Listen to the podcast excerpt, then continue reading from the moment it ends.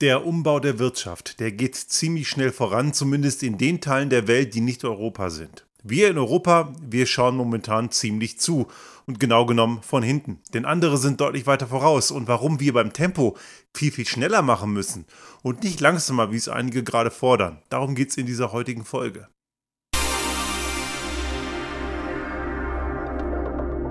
Der Restart Thinking Podcast. Ideen und Lösungen für die Transformation der Wirtschaft und Gesellschaft für das 21. Jahrhundert.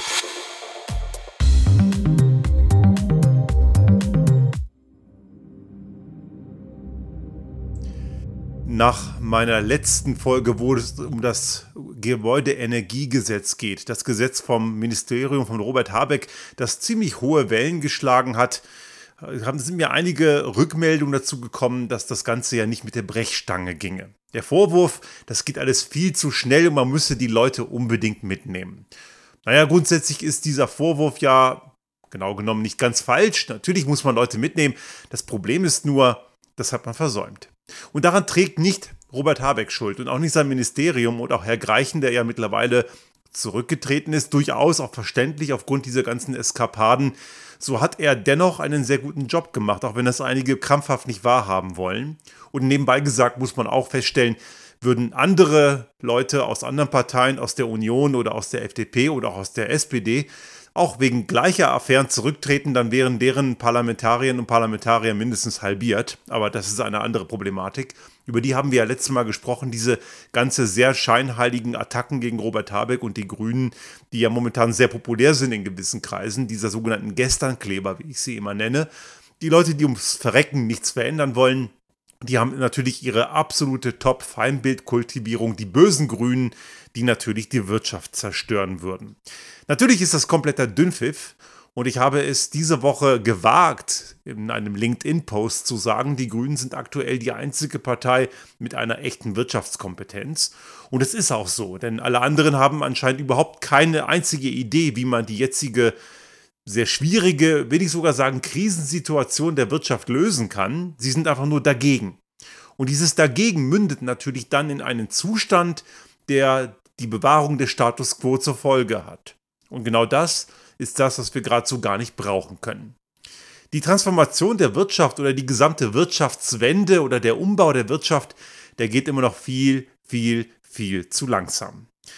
Und ich finde solche Aussagen sehr wichtig, denn wenn zum Beispiel KlimaaktivistInnen in irgendwelchen Talksendungen sitzen und dann sagen, es passiert ja nichts, dann sind ja gewisse so Wirtschaftsvertreter oder Leute aus der Politik, die sehr wirtschaftsnah sind, ganz schnell dabei und sagen, ja, das kann man so nicht sagen, wir machen ja schon so wahnsinnig viel. Stimmt nicht, tun sie nicht. Das sind alles sehr kleine homöopathische Dosen oder vergleichbar wenig, also fast nichts. Und es ist letzten Endes egal, ob man mit 200 Sachen gegen eine Wand brettert oder mit 195. Der Effekt ist der gleiche, man ist einfach schlicht und ergreifend tot. Und das, was bisher passiert, ist im Kontext von Klimaschutz und dem, was wir an Klimazielen haben, brutal zu wenig. Schauen wir uns die Ziele an, die sich die europäischen äh, Staaten gesetzt haben, um diesen Green Deal zu erreichen, der ja von einigen Staaten, unter anderem auch von der ÖVP in Österreich, gerade wieder angezweifelt wird und auch die EVP, also der Zusammenschluss der Bürger, sogenannten bürgerlichen Parteien in der, auf der europäischen Ebene, möchten gerne diesen Green Deal wieder mal in Frage stellen, wo man wieder mal merkt, die haben irgendwie noch immer das Problem nicht verstanden, in dem wir gerade stecken. Aber diese ganzen Ziele, die wir uns gesetzt haben, da sind wir jedes Jahr immer voll dran vorbei. Und wenn man sich auch die Prognosen anschaut, wo wir eigentlich hin müssten, um diese Klimaziele zu erreichen. Und diese Klimaziele, die fallen ja nicht vom Himmel, die sind ja nicht willkürlich politisch definiert, sondern da gibt es ja eine wissenschaftlich fundierte Grundlage. Und momentan sind wir weit davon entfernt, diesen Zielpfad zu erreichen. Im Gegenteil, wir weichen so brutal davon ab, dass wir derzeit, und das sollte man eigentlich mittlerweile begriffen haben, auf einem durchschnittlichen knapp 3 Grad Pfad sind. Also wenn wir unser Verhalten nicht ändern, werden wir die 3-Grad-Grenze erreichen, statt die 1,5-Grad-Grenze nicht zu überschreiten, wie es laut dem Pariser Klimaabkommen eigentlich vorgesehen ist. Und selbst das 1,5-Grad-Ziel ist vermutlich, wenn alles so weiterläuft, in circa sechs Jahren gerissen worden. Das bedeutet, da müssten wir schon massiv umsteuern. Und jetzt können wir sagen, oder das ist zumindest so der Tenor, ja, wenn wir schon das 1,5 Grad Ziel nicht schaffen, Sollten wir wenigstens das 2-Grad-Ziel schaffen, aber auch davon sind wir weit entfernt. Und nochmal, auch wenn ich schon einige Male gesagt habe, was heißt 3 Grad im Durchschnitt weltweit? Das bedeutet für Mitteleuropa 5 bis 6 Grad. Und das ist verdammt viel. Und warum das viel ist, habe ich schon mehrfach erläutert. Die Effekte sehen wir ja bereits. Stichwort Gardasee und die Trockenheit. In anderen Regionen in Südeuropa saufen die gerade ab mit Unmengen an Regenfällen. Diese Wettereskapaden sind nicht normal. Klar ist das Wetter. Und natürlich gibt es immer diese Leute, die immer wieder sagen, ja, das hat es ja schon immer gegeben. Ja, aber nur nicht in der Intensität und auch nicht in der Häufigkeit. Also das muss man eigentlich nicht mehr erklären, obwohl es einige Vollhongs noch immer nicht kapiert haben. Es ist absolut eindeutig. Aber es gibt dann immer noch einige Medien, die sind sich für nicht zu blöd. Wenn man dann wieder so Titel in der Blödzeitung für Anwälte und Steuerberater, sprich Welt aus der Springerpresse, dann so Titel sieht wie die Dürre am Gardasee oder der Wasserstand am Gardasee ist ja so schön, weil da gibt es mehr Strand, woraufhin eine, eine Autorin, ich weiß nicht mehr genau, wer es war, auf Twitter dann das aufnahm und sagte, ja, und morgen in der Welt die Ahrtal-Katastrophe führt zu weniger Aufwand bei der Gartenarbeit. Und genau das ist ja das Perverse an der ganzen Geschichte. Die Gesternkleber reden sich jeden Blödsinn schön. Aber zurück zur Frage der Klimaziele. Ja, die sind absolut nicht erreichbar mit der Art und Weise, wie wir momentan handeln. Und in der Konsequenz heißt das, wir tun zu wenig, genau genommen nichts. Aber es gibt noch einen weiteren Aspekt, nämlich den wirtschaftlichen. Auch bei der Wirtschaft sind dringende Umbauten nötig und nicht nur deswegen, weil wir die Klimaziele immer wieder verfehlen und einfach nicht auf den richtigen Pfad kommen, sondern auch im Kontext der Wirtschaft selber verliert Europa zunehmend den Anschluss. Und das ist genau dieser Gesternkleber-Community, die ja tendenziell so die Gruppe von Menschen ist, die sich selbst eigentlich um eine total hohe Wirtschaftskompetenz zuschreiben. Also sie halten sich für absolut aussagefähig. Die, so ein, einer wie Hans-Werner Sinn zum Beispiel, eigentlich Unsinn, wenn man sieht, was er so sagt. Der wird von einigen immer noch hochgehalten. Ich nenne ihn immer den Dinosaurier des Neoliberalismus, der immer noch diesen alten, sorry, Scheißhausparolen raushaut, dass ähm, das alles so nicht funktionieren würde und die Energiewende sowieso Quatsch sei und Wachstum immer weiterhin nötig sei und der Markt regelt ja eh alles selbst. Diese ganzen längst widerlegten Aussagen, an diesen halten ja einige Leute noch immer fest. Und das sind genau die Leute, die jetzt auch gegen das Gebäudeenergiegesetz aus dem, aus dem Ministerium von Robert Habeck mit am lautesten austeilen und dabei gar nicht kapieren, so wie ich es in der letzten Folge ähm, zum Ausdruck gebracht habe, dass sie selber die Probleme, an denen wir heute leiden, verursacht haben. Momentan erleben wir in Europa und insbesondere in Deutschland wird das sichtbar, eine, durchaus eine, einen starken Abfall in der Wettbewerbsfähigkeit. Aber die Leute der Gesternkleber-Community versuchen das natürlich sehr gerne, Herrn äh, Habeck und natürlich seine, sein, sein ganzen System dort und auch natürlich den Grünen allgemein in die Schuhe zu schieben. Wir haben in Österreich so ähnliche Strukturen. Frau Gewessler, Leonore Gewessler, die, die Umweltministerin, hat einige sehr gute Sachen umgesetzt. Aber auch hier gibt es Probleme in der wirtschaftlichen Wettbewerbsfähigkeit. Aber das wird auch wieder versucht. Die bösen Grünen machen die Wirtschaft kaputt. Das ist so der Tenor. Genau genommen stimmt das aber genau nicht. Denn das einzige, die einzige Parteien in, in diesen europäischen Ländern, die überhaupt irgendeine Idee haben, was man tun muss, sind die Grünen. Ob man sie jetzt mag oder nicht, ich persönlich habe mit denen keine Verbindung. Ich bin dort weder Mitglied noch habe ich irgendein Mandat von denen aber sie sind die einzigen momentan, die überhaupt Vorschläge haben, konkrete Ansätze und das Gebäudeenergiegesetz ist ja eine, eins von vielen Elementen, die sich einreihen in ein gesamtes Konglomerat, was zur Energiewende gehört. Energiewende ist ja nicht nur Strom, das ist ja auch Wärme. Und im Rahmen dieses gesamten Energiewendesystems ist dieses Gebäudeenergiegesetz ein sehr wichtiger Baustein. Und was da so für Mythen und Falschaussagen kursieren, Dazu haben wir ja eben in der letzten Folge äh, was gemacht, dass man eben dort viel mehr kann als nur Wärmepumpe. Aber natürlich ist die Wärmepumpe und dazu eine, eine ganz kurze Wiederholung von der letzten Folge momentan in der Gebäudetechnik die effizienteste Art, Wärme reinzubringen. Und das funktioniert auch bei älteren Gebäuden. Ich habe es selbst probiert, schon vor vielen, vielen Jahren, also über zehn Jahre her, dass ich meine erste Wärmepumpe installiert habe. Und in der Zeit hatte ich auch viel Kontakt auch zu schwedischen Kolleginnen und Kollegen, die haben seit schon damals 2010 haben die schon Wärmepumpen gebaut und zwar in rauen Mengen. Das war dort nichts Exotisches mehr. Ich habe damals 2009, 2010 oder so in dem Dreh meine erste Wärmepumpe installiert. Da war ich ein Exot. Und interessant ist, ich bin heute auch noch ein Exot. Wir haben 2019 dieses Gebäude hier gebaut und auch dort sind wir mit der Wärmepumpe eher noch exotisch unterwegs. In Deutschland und auch in Österreich ist die meistverbaute Heizung immer noch eine Gasheizung. Und das sind die Leute, die in wenigen Jahren ganz schön massiv auf die Nase fallen werden, weil die Kosten sie einfach auffressen werden. Denn der CO2-Preis wird weiter steigen und spätestens, wenn wir in den freien Emissionshandel kommen, das wird 2026 der Fall sein, dann wird, werden CO2-Zertifikate, also Treibhausgas, Verschmutzungsrechte am freien Markt gehandelt und dann liegt der Preis aktuell bei 90 bis 100 Euro je Tonne derzeit gedeckelt bei 30 Euro je Tonne. Diese CO2-Steuer ist ja eigentlich eine künstliche Deckelung des Emissionspreises. Und dann wird es aber richtig teuer. Und man muss davon ausgehen, dass Emissionen noch teurer werden und das müssen sie auch. Und wenn jetzt jemand wieder da den bösen Ökosozialismus wettert, die Schweiz und Schweden hätten demnach einen Ökosozialismus, denn die haben bereits eine CO2-Besteuerung im Bereich eines dreistelligen Eurobetrags, äquivalent umgerechnet pro Tonne CO2. Aber dort ist die Welt auch nicht untergegangen. Im Gegenteil, die sind eine ganze Ecke weiter. Und gerade die skandinavischen Länder haben ihre Wärmewende oder auch Energiewende in großen Teilen schon längst vollzogen und können das Ganze schon sehr viel besser als wir. In Deutschland und auch in Österreich reden wir dagegen über Verbrennungsheizung und über den sogenannten grünen Wasserstoff, den wir ja angeblich verbrennen wollen. Und das Verbrennen von Wasserstoff, auch das habe ich schon mehrfach gesagt, ist das Dümmste, was man mit Wasserstoff machen kann. Viel zu wertvoll, viel zu teuer und es gibt ja Bereiche in der Industrie, die brauchen dringend Wasserstoff und der sollte und muss natürlich grün sein, damit das Sinn macht. Und allein für die Industrie, die den dringend braucht, haben wir viel zu wenig. Aber für die Wirtschaft hat das entsprechende Konsequenzen und welche das hat, sehen wir zum Beispiel beim Fissmann-Deal. Warum Fissmann mit Carrier, einem amerikanischen Unternehmen, zusammengegangen ist, hat sehr viel mit IRA zu tun. Haben wir in der letzten Folge kurz angerissen, dem Inflation Reduction Act, weil wir in Europa zu wenig wettbewerbsfähige Anbieter haben, die solche Wärmepumpentechnik können. Und die müssen natürlich entsprechende Margen schaffen, weil die Stückzahlen in Asien viel, viel größer sind, erheblich größer, was dazu führt, dass natürlich die Kosteneffekte entsprechend hier in Europa nicht attraktiv sind.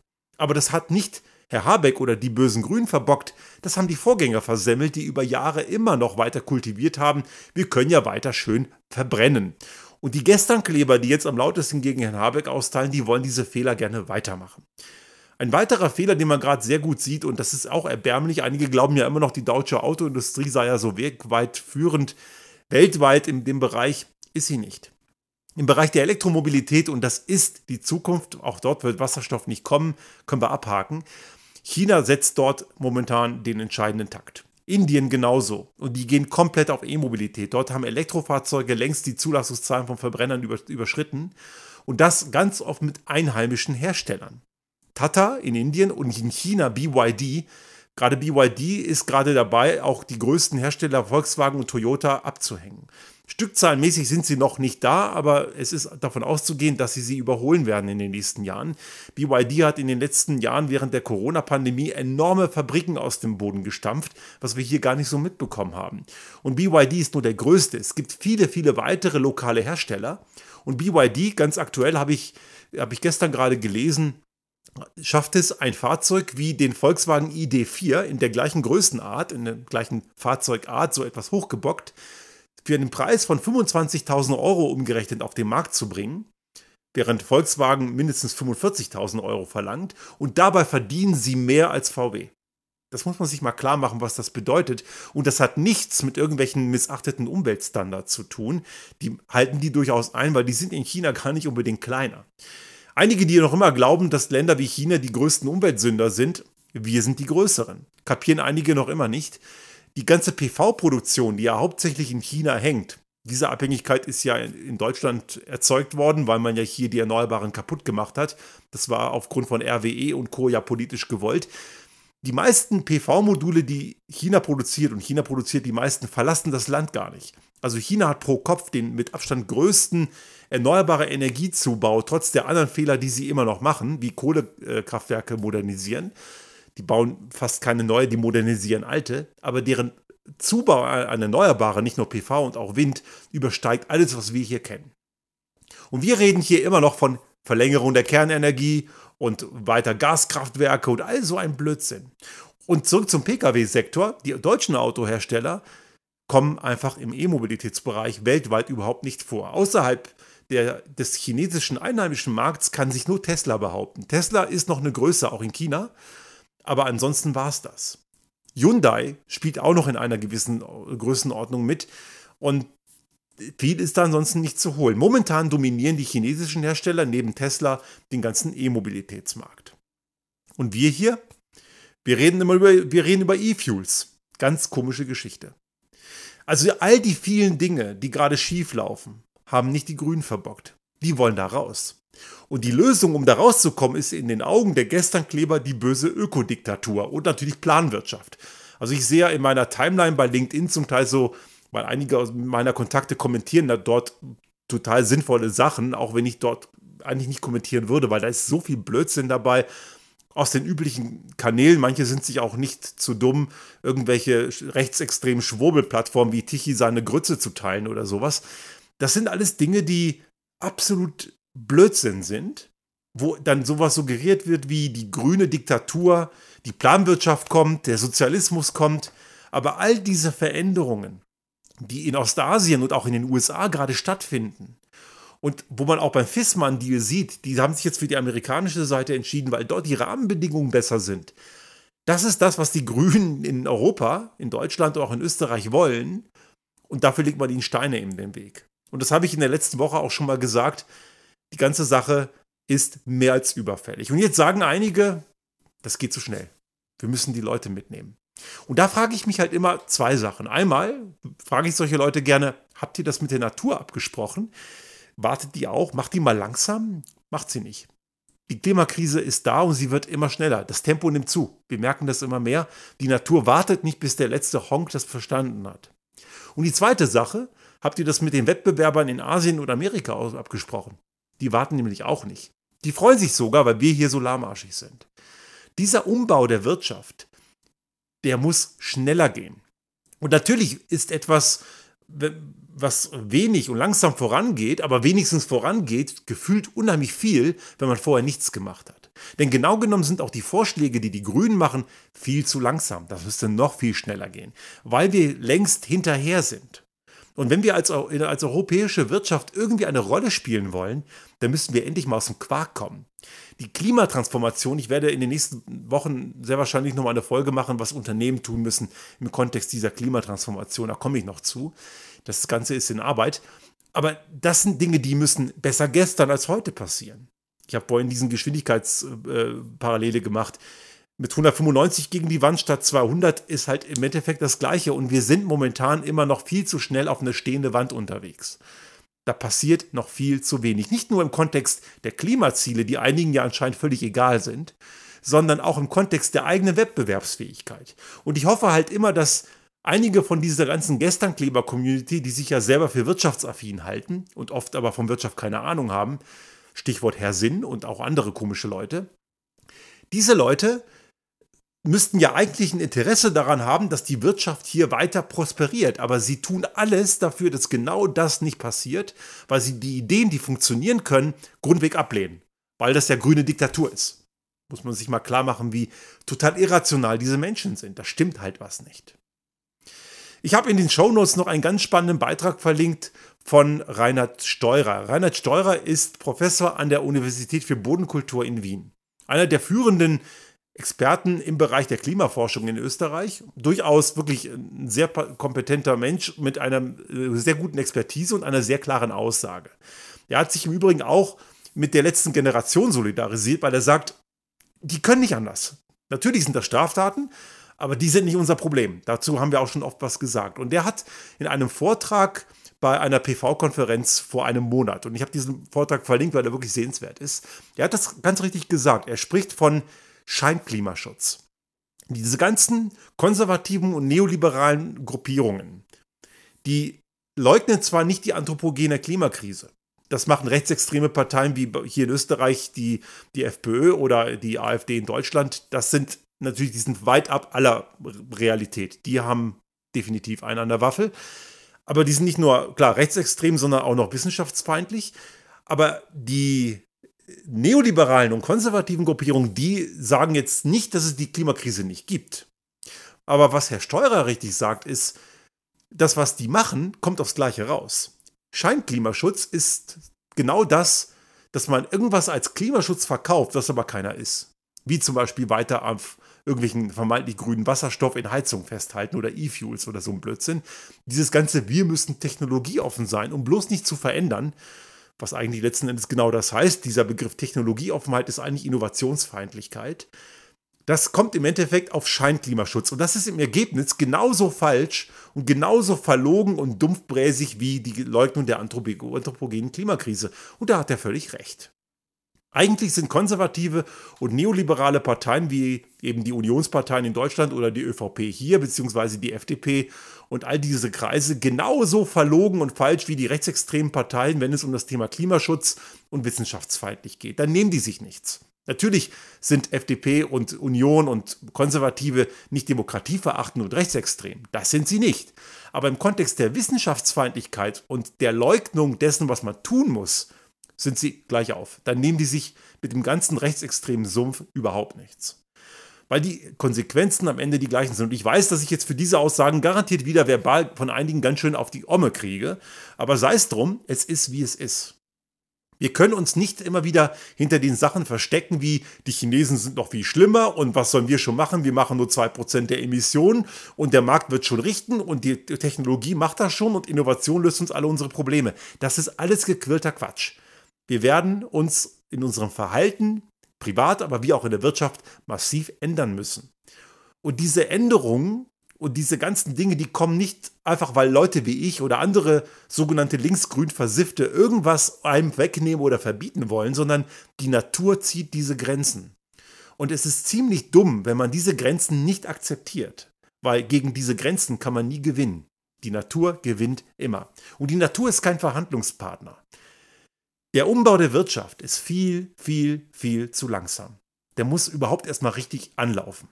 Das, was die Grünen in Deutschland gerade unter Robert Habecks Ministerium bei all den auch falschen Stellenposten richtig gemacht haben und hoffentlich auch weiter richtig machen, weil das, was sie tun, ist im Kern trotz handwerklicher Fehler richtig. Geht in die richtige Richtung, ist allerdings noch viel zu wenig. Und ich weiß, dass es einigen Angst macht. Aber natürlich wäre schön, wir könnten langsam machen und Leute ganz entspannt mitnehmen und Schritt für Schritt gehen. Aber das hätte man vor 10 bis 20 Jahren tun müssen. Die Zeit haben wir heute nicht